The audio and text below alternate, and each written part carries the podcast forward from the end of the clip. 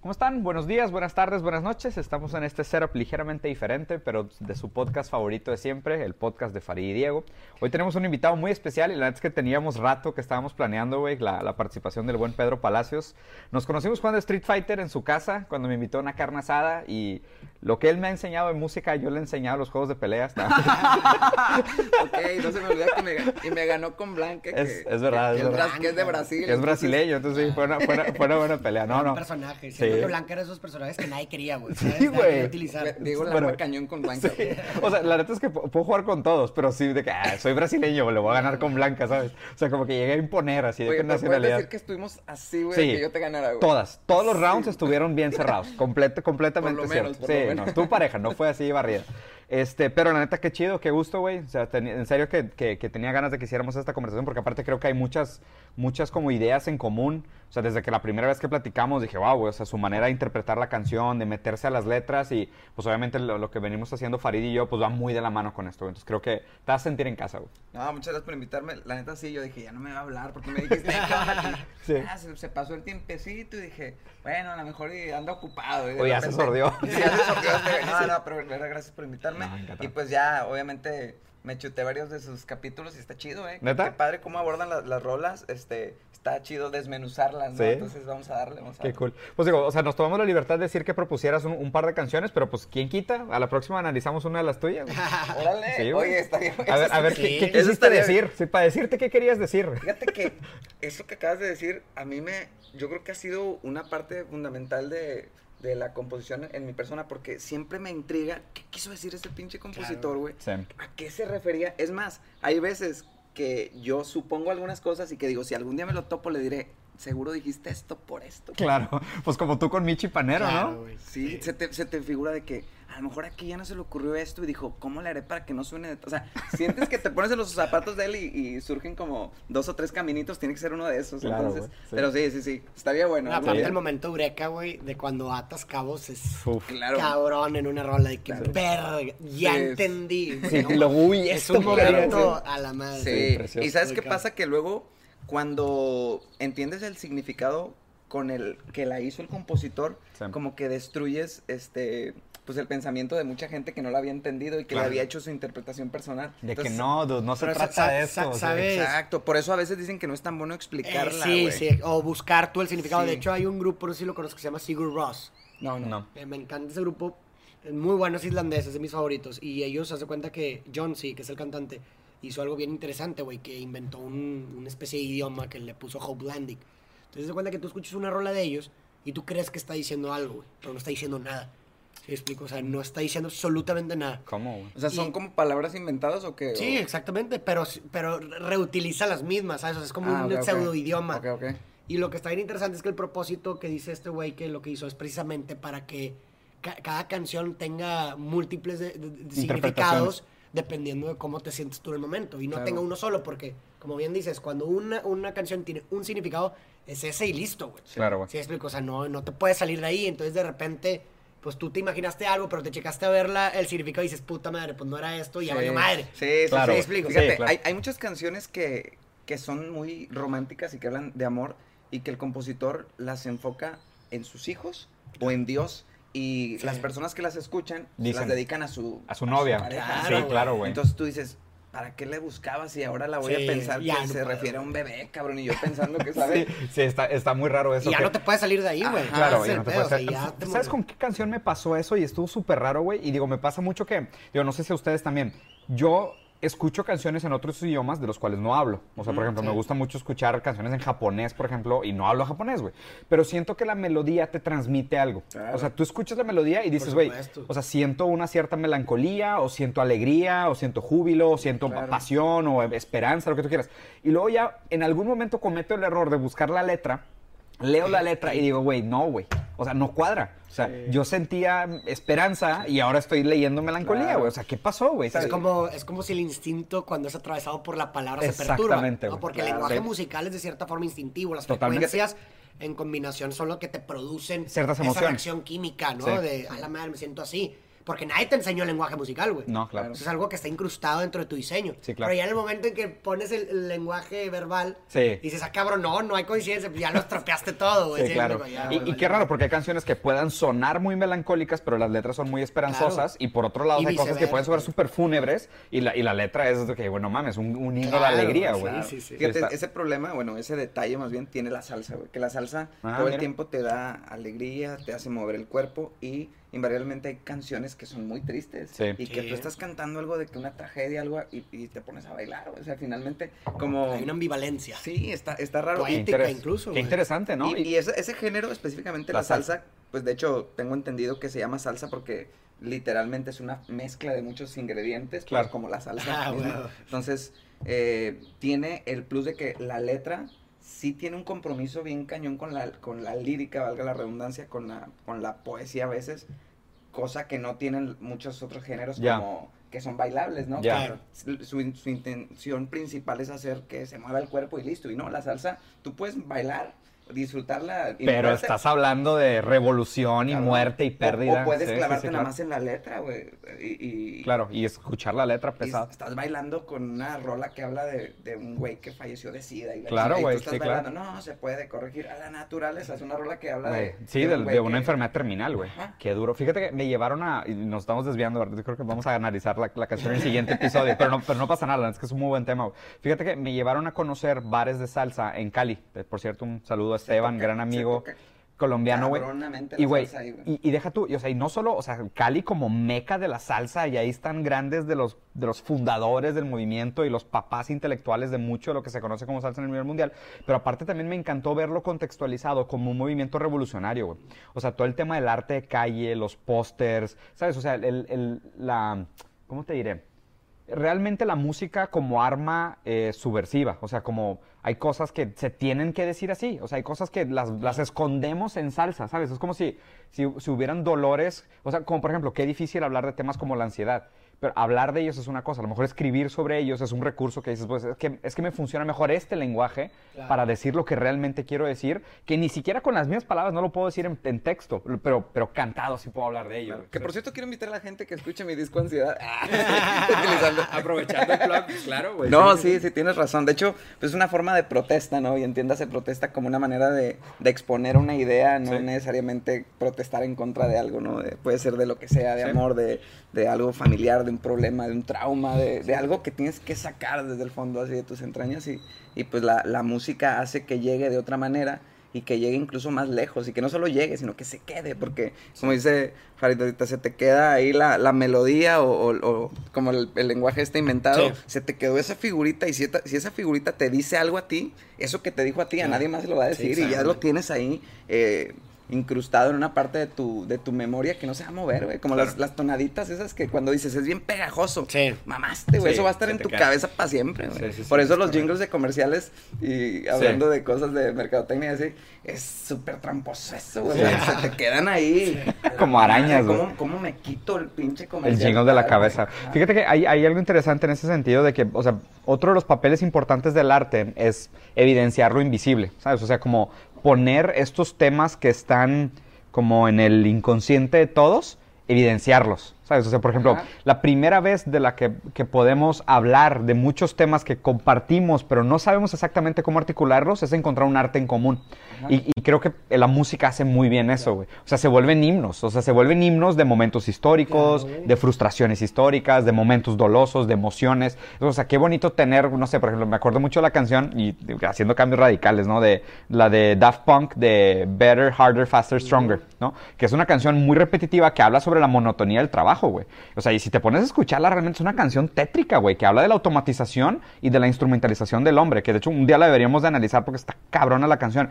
Pero me acuerdo, güey, de ir a antros y escuchar a la gente, güey, y veías a todos así y decía, güey, es que, o sea, no se dan cuenta de lo simbólico que es esto, o sea, de que, que todos estén repitiendo estas palabras sobre cómo el ser humano en el trabajo enajenado se vuelve un instrumento ajeno a sí mismo, ¿no? Y era de que, güey, es que, o sea, qué, qué poderoso que una canción pueda hacer eso, güey. Y seguramente hay muchas históricas que se han cantado a todo pulmón, güey. Que ni siquiera tienen tanto la conciencia de lo que están Esa- cantando. exactamente, que eso es justo lo que decías, que muchas veces hay una parte de la música que es tan instintivo que te pega directo en el inconsciente, güey. Conectas con ella tan profundamente que dices de que ya ni siquiera sé qué es lo que me mueve tanto esta canción, pero no la puedo dejar de pensar, no puedo dejar de cantarla o emocionarme cuando la escucho. Sí, y es que la, y es que la música y, y la poesía y la lírica hace apología de lo que tú quieras, güey, a veces. Sí. O sea, puedes cantar algo incluso negativo, algo horrible, al- y lo cantas y si le pones algo bonito, dices, ah, Claro. qué chingón, espérame, cabrón, estás hablando de un antivalor horrible y Sí. lo estás, este, lo estás haciendo... Glorificando casi, güey. Entonces, esa- ese poder tiene la música que, bueno, más bien el arte en general, Sí. ¿no? Sí, claro. Eh, ese poder tiene y es, es como eh, yo creo que meterte en ese en ese terreno es como también un poco jugarle ahí al, Sí. al palabra de la V Sí, sí, porque pues estás eh, sembrando en la gente a veces sentimientos que ni tú quieres tener güey O sea, pues es que yo siento por ejemplo odio güey y haces una rola que en el fondo tenga, esté es- escrita desde el odio güey y si la rola trasciende por eso dicen que hay que ser bien responsable con lo que escribes y con lo que eh, Transmites. transmites, porque puedes, puede hacer eco en alguien Claro. y algo que, no sé, puede generar una tragedia, cabrón. Claro. O das una idea que dices, güey, si alguien más lo escribió y es una rola y es un artista, pues no estoy tan equivocado y resulta que, pues, no sé. estás dando voz a su... Pero, ¿y, y, y cómo ves tú, Farid, el tema de la responsabilidad del que, el que emite el mensaje versus el que lo recibe? Porque, pues, digo... Pues sí, claro, o sea, finalmente, o sea, uno no... ¿Qué tanto eres responsable de cómo una persona interpreta un mensaje que tú quisiste dar, güey? ¿Sabes? O sea, es como, no sé, podrías poner el ejemplo de los videojuegos, tal vez, ¿no? Sí. O sea, haces un videojuego de- en donde, pues, hay matanza a la madre, pues, y de pronto hay una persona que jugaba cierto videojuego que hizo una matanza. Que, Es- que Eh, obvio. que- o sea, que, res- que- ahí le vas a cargar una responsabilidad al, Al autor. a- a la- al diseñador del juego, al... Pues no, güey. Está Este- difícil, está difícil. Sí, explico. Además, yo creo que una buena referencia que puedes hacer es, es, pues, eh, en estadística, ¿o ¿no? Es decir, si de un millón de personas han escuchado esa canción, güey, ¿sabes? Y solamente hubo una persona que tuvo esa conducta, pues se me hace que una correlación, o sea, no hay una causa. Yo también creo. Ajá, sí, Sí, me explico, sí, o sea... Yo, yo, yo concuerdo con esa idea. Porque Pero o sea, si lo haces al revés, de que, güey, ah, un millón de personas y solamente Claro, hubo una que no, que Sí. no, que fue la buena, Sí. pues Justo- bueno, ahí hay un justo pedo. Justo ayer, justo ayer escuché, estaba viendo un documental sobre la Segunda Guerra, güey, y hay, un, hay, una, hay una frase bien famosa que dijeron en su momento que era, para entender a Adolf, tienes que entender a Wagner primero. O sea, solo si entiendes a Wagner, entiendes a, a Adolf, ¿no? Y es de que, ay, güey, o sea, qué difícil frase, güey. Porque, o sea, tendrías que meterte... O sea, lo raro es esto, ¿no? Como que el arte muchas veces logra atrapar el espíritu de los tiempos. O sea, la- el arte es algo que condensa todo un Sí, espíritu, el zeitgeist, o sea, todo este espíritu social, y justo la palabra es zeitgeist. O sea, el, el arte atrapa el zeitgeist y lo condensa en una obra que contiene la esencia de una época. Y, lo interesante no es que, o sea, no es que tengas que entender a Wagner literalmente, sino que Wagner fue el único capaz de atrapar la esencia de una época y esa esencia condensada es lo que provoca muchos de esos movimientos históricos. Entonces, muchas veces inclusive podrías pensar que no es que el arte provoque algo, no es que la canción le provoque algo a esa persona, sino que el arte logra atrapar esa esencia de los tiempos y esa esencia de los tiempos es la que realmente causa las repercusiones. ¿Sabes? Como podría decirte, es que, güey, no es que el videojuego provoque un acto de violencia, es que el videojuego refleja todo un espíritu de violencia que está intangible, lo condensa en una obra de arte consumible y luego la gente falsamente le atribuye la responsabilidad a la obra. Pero es como si, es como si, es como si el autor dijera, es que ustedes no entienden, yo no tenía opción, yo tenía que escribir esta canción, güey. Claro. O sea, no había manera de evitarlo, ¿sabes? Es como porque, porque hay algo detrás de mí, hay todo un contexto social, económico, político, emocional, amoroso, Aparte es una individual. necesidad, ¿no? y, y casi, güey, es de que vomité esta rola. O sea, Exacto. No, y aparte, ¿qué te dice? Pudieras establecer caso que te dice que si no existiera esa, esa- ese método de descarga, a lo mejor Ajá. sería mucho más Peor, fatal, güey. Claro. Sí, sí, sí, O La gente, lo, descarga- la gente lo descargaría Claro, güey. de otras formas que a lo mejor no estarían tan Que, bonitas. ser- que serían mucho más difíciles de justificar o, o serían conclusiones mucho, mucho peores. Te quería preguntar, o sea, tu, tu experiencia como compositor, ¿cómo ha sido, Pedro? O sea, ¿desde cuándo te nació? ¿Cómo te vino esto? ¿Fue algo natural? ¿Es algo que has estado siempre buscando? Fíjate que eh, yo empecé a tocar la guitarra cuando tenía 15 años, estaba en la secundaria, y empecé como que sabiéndome poquitos acordes, estaba en un coro de iglesia, y vi una necesidad de hacer cantos de la iglesia, porque como que había poquitos, ¿sabes? Entonces decía yo, Sí. pues yo creo que puedo hacer esto, pues si todos dicen lo mismo, nomás dicen aleluya, aleluya, aleluya, nomás le pongo otros acordes y empecé a experimentar. La neta me daba vergüenza al principio decir que yo era el que hacía los cantos de la iglesia. Entonces, como que medio mentía, ¿no? De que no, este lo aprendí por ahí. Entonces les decía a las muchachas de que "Eh, vamos a cantar este, la, la, la. Y lo cantábamos y veía que ah, pues, funciona, ¿no? Después Y como que dije... anónimo. No, no, no decía que era yo, pero después empezó a haber eh, como concursos de coros. En la parroquia donde yo estaba, que es ahí en Guadalupe, había varios, varios coros y hacían, como cada que cambiaba el tiempo litúrgico, hacían un concurso de que cuál es el mejor canto de comunión o de entrada, no sé qué. Entonces, yo al principio este, dije, bueno, voy a hacer un experimento de componer un canto yo. Y yo veía que no lo hacía tan mal y como que dije, bueno, ganábamos primer lugar, segundo, la verdad. Y ahí fue donde dije, ¿sabes qué? Se que esto me late muchísimo y empecé a hacer rolas. sí. Sí. Y bueno, a la par de eso empecé a hacer rolas como muy personales. Empecé a hacer una canción para mi novia, que en, en ese entonces era mi novia, ahora eres mi esposa. Empecé Ah, a hacer, chido. a- a hacer- empecé a hacer rolas para mi mamá y, ¿sabes? O sea, Qué cosas cool. de cualquier, de Sí. cualquier cosa que me sucediera. Y por azar del destino me, este, me topé con discos de Silvio Rodríguez, güey. de Silvio. Rodríguez, de, de Alejandro Filio, de, de gente de trova mexicana y, cubana y de, de varias partes. Y me, me, enganchó musi- me enganché mu- muy, muy cañón con ese género porque siento que no les importa tanto si pega o no pega. Entonces es una honestidad despiadada. Si hablan Sí, de lo claro, que sea, de lo que sea. Fernando Elgadía hay una canción que tiene que hablar de la mesa, de una mesa que, una reflexión sobre la mesa de que dice la mesa de la cocina donde siempre tiene un plato con guayabas donde se apoyan los codos y cuando y pobrecita solo el sol solo le calienta dos patas y le olvida las otras dos. Entonces yo decía cómo una, una- se puede hacer una rola así de la mesa ¿Se puede hablar de cualquier cosa? o sea que tú puedes hacer una rola de lo que quieras y, y empecé a hacer ejercicios de eso escribir de lo que sea. Y la neta cuando tenía 15 años malamente o no sé si malamente pero hacía canciones de lo que sea güey, o sea, solo por tener muchas rolas. Y vaciabas. me, me enganché cañón con la composición y a partir de ahí ya no puede salir. Entonces empecé a hacer rolas de lo que sea. ¿Qué, lo que qué sea. cambio pasar de escribir sobre Dios a escribir sobre una mesa, ¿sabes? es como que Sí, sí, pasas de lo más monumental, Sí, tra- sí, trascendente, infinito, omnipotente, a tipo, güey, ¿qué pedo si escribo sobre los ceniceros? güey? Pero es que ¿sabes qué pasa? Que cuando empiezas a ver una mesa como un objeto este, que tiene una carga poética incluso, Sí, claro. Le encuentras. No, por supuesto que sí. juro, yo escucho, y se los recomiendo a los que nos están escuchando y viendo, escuchen la canción Reflexiones de la Mesa de Fernando Elgadillo. Esa canción habla de una mesa literalmente y da feeling, güey.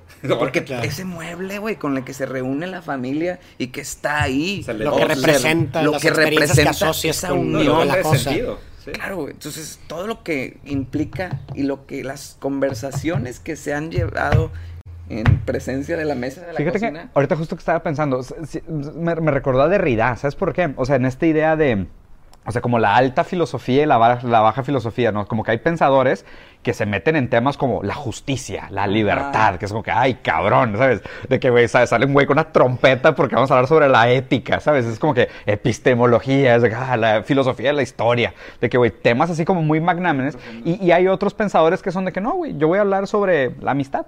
¿Sabes? Claro. Y agarran así Sí. un temita y es de que este temita, pero me voy a meter y lo voy a despedazar y lo voy a desconstruir y lo voy a volver a armar y, o sea, voy a hacer garras, un temita de este vuelo. Y muchas veces, o sea, y creo que tenemos el sesgo de decir, ah, no, es que los temas monumentalistas siempre son más importantes, Sí, ¿y ¿sabes? y no Y, necesariamente. y no necesariamente, güey. O sea, me parece que hay mucha riqueza a ser descubierta. Y no porque una cosa valga más que otra, sino que simplemente, pues obviamente como objeto de análisis, me parece que las dos pueden ser igual de ricas, güey. Y tienen las dos su papel que jugar, güey. Fíjate que eh, estoy totalmente de acuerdo. Yo creo que soy más de ese otra, de esa otra parte. O sea, como de la- del microanálisis. Y sobre todo, ¿sabes que Yo decidí empezar a escribir como de, de mis vivencias, de las cosas, como yo las fui apreciando. Porque si haces un análisis de los cuatro discos que tengo, casi todo es como una especie de, de diario que he ido como musicalizando. Eh, al principio escribía de... de- se, se nota que es un adolescente haciendo rolas de qué piensa. y Después se nota que ya tengo... O sea, tengo canciones que hablan de mis... Tengo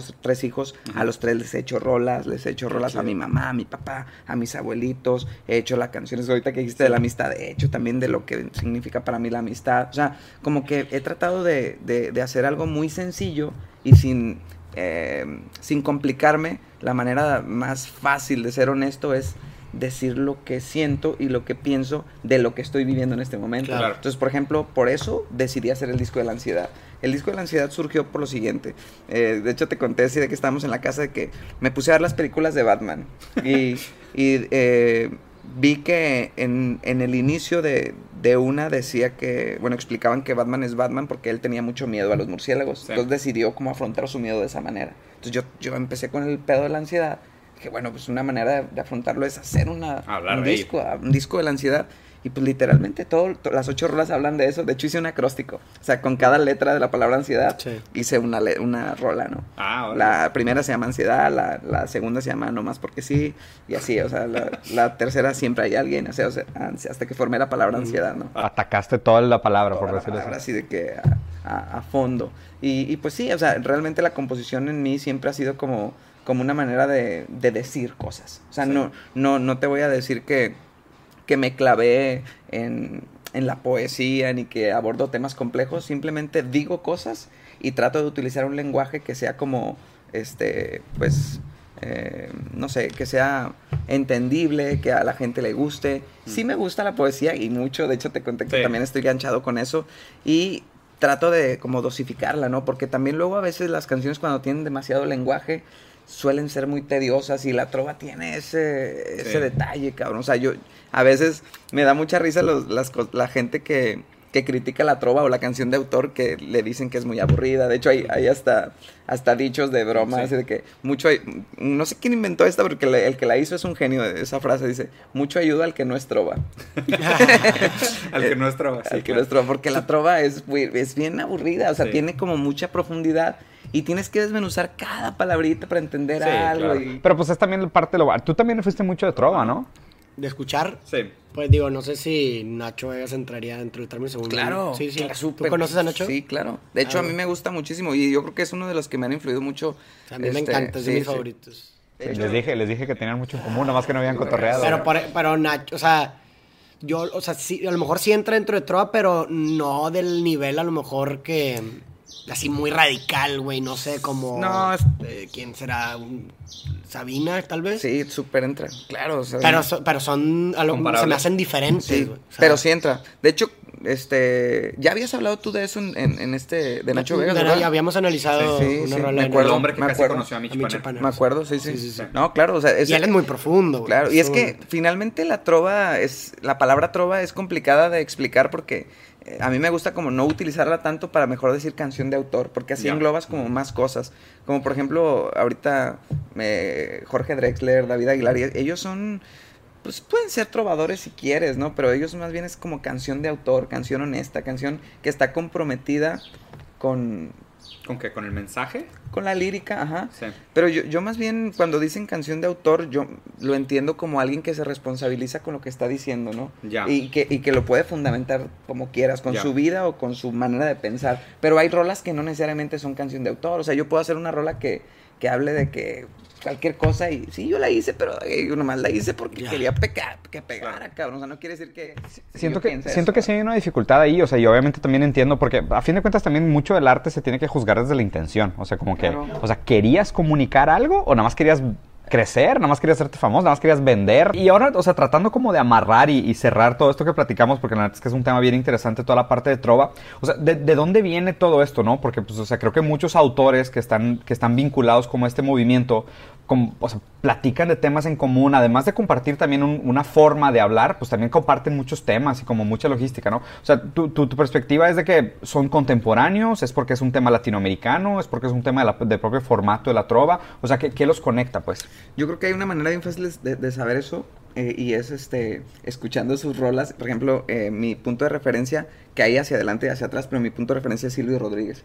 Silvio Rodríguez, este, pues es, es un cantautor cubano que este, pues es de la nueva trova, entre comillas, pero en algunas de sus rolas menciona sus influencias. Órale. Y específicamente en una que se llama ¿Quién fuera? Menciona a Lennon, a McCartney, Ay, no. menciona a Cindo Garay, que es un trovador cubano o un eh, hacedor de canciones, porque Sí. no era tal cual un trovador Sí. cubano, menciona, menciona a ellos, y si tú te vas, ok, ya mencionó a, a los Beatles, ¿no? O sea, eh, eh, ok, entonces, ¿a quién, ¿a quién les gustaban los cuáles son las influencias de los Beatles? Y te vas a topar con que invariablemente escuchaban este, a Bob Dylan, ¿no? Sí. Y, y si tú ves entrevistas de, de cantautores chilenos, eh, argentinos, como Alberto Spinetta, como Españoles. españoles como, como Antonio Vega, Sí. como generalmente van a caer en Bob Dylan. O sea, no sé por qué, pero todo lo que gira alrededor de, de ese tipo de canción de autor anglosajona tiene una influencia directa con la canción de autor actual. Y la verdad es que está bien padre explorarlo porque las letras, así de profundas, así de desinteresadas con el éxito, o con lo comercial o con lo pegajoso, Sí. las hacen bien especiales, las hacen bien, este, pues no sé, es, es- yo creo que la parte de la honestidad y la parte esa de, del, Silvio lo dice en algunas de sus canciones, dice, no me importa la suerte que pueda correr una rola, y eso creo que es lo que lo hace que a mí me enamoró Ya. ese tipo de género, ¿no? Que le llama, no le llamemos trova, le llamemos, Canción de canción de autor. Sí, claro. y, y de verdad, es- ese caminito que recorrí hacia atrás, espero no equivocarme, pero de verdad que es, es bien claro. o hacia sea, Bob ves- Dylan. Muy interesante, la verdad, digo, para la gente que nos estuvo viendo. Teníamos planeado analizar una canción, pero lo vamos a hacer en el siguiente episodio, porque la verdad es que la plática estaba muy buena y, y había muchos temas de qué platicar. Y estoy seguro que si pudiéramos, güey, seguiríamos durante, durante mucho rato platicando. Pero pues, pero muchas gracias por esta, No, hombre, gracias por esta primera, primera participación. La neta es que siento que este se me ocurren un chorro de cosas y ya cuando prenden las cámaras ya ni dije nada. Sí, güey, ¿qué iba a decir? Ay, Sí. Quería decir, ¿por qué no dije de esto? Eso- pero está padre, eso pasa cuando estás como Sí, que- en una buena conversación con compas. Pues no, estás, tienes puerta abierta, güey. Cuando quieras estás, Ah, estás gracias, invitado y la gracias, verdad es que la conversación está tan chida que pues encantado de la vida, güey. Pues muchas gracias por venir. Bandita, esperen muy pronto. Viene el segundo episodio donde sí vamos a analizar una canción y vamos a analizar una buena canción, se los prometemos. Sí se arma la próxima. Nos vemos. Ya.